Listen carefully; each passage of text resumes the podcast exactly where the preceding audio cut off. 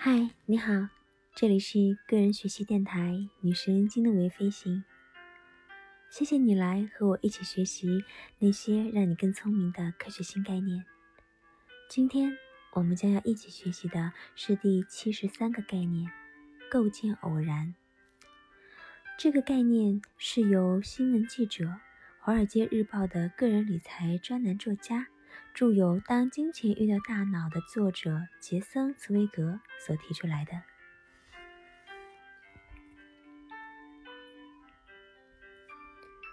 创造力有如鲜花，美丽却不常开。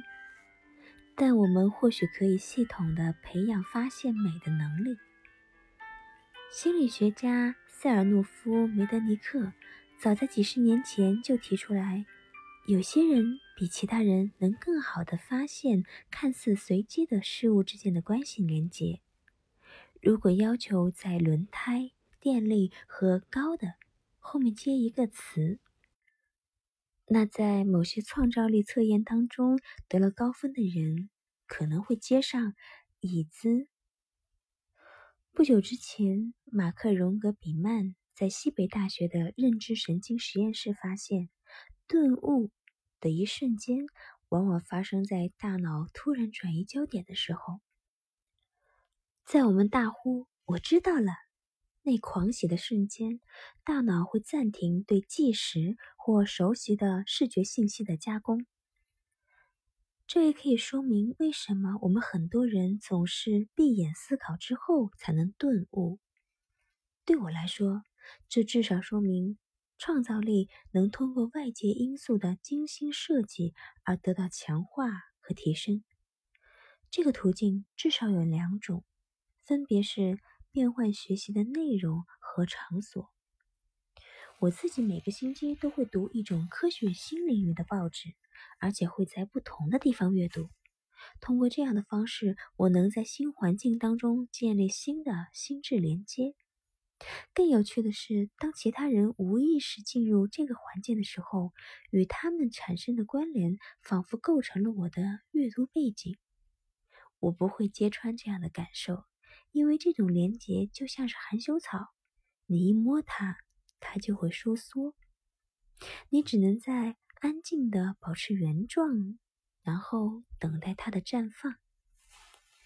社会学家罗伯特·莫顿曾说过。许多伟大的科学发现都源于偶然。作为科学的业余爱好者，我所希望的就是将自己置身在偶然的道路上，用那些先有人知的方法去学习新思想，总结旧的思想。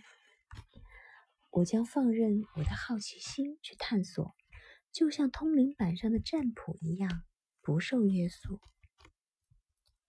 我呢？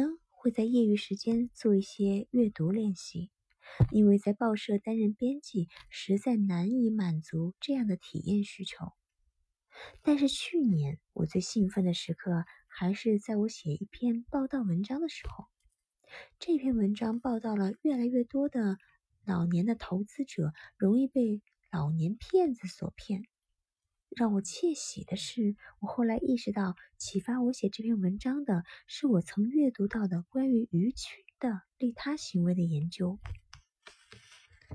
你看，虽然我的文章很受欢迎，但读者们绝对没法想象我有花了多少业余时间在阅读《当代生物学》《神经科学杂志》《组织行为和人类决策过程》等等科学杂志。如果这些阅读能有利于我更好的去理解金融市场，那我的读者们也会间接的受惠，变得更聪明。但如果不能，那么唯一的危害就是浪费了我的休闲时间嘛。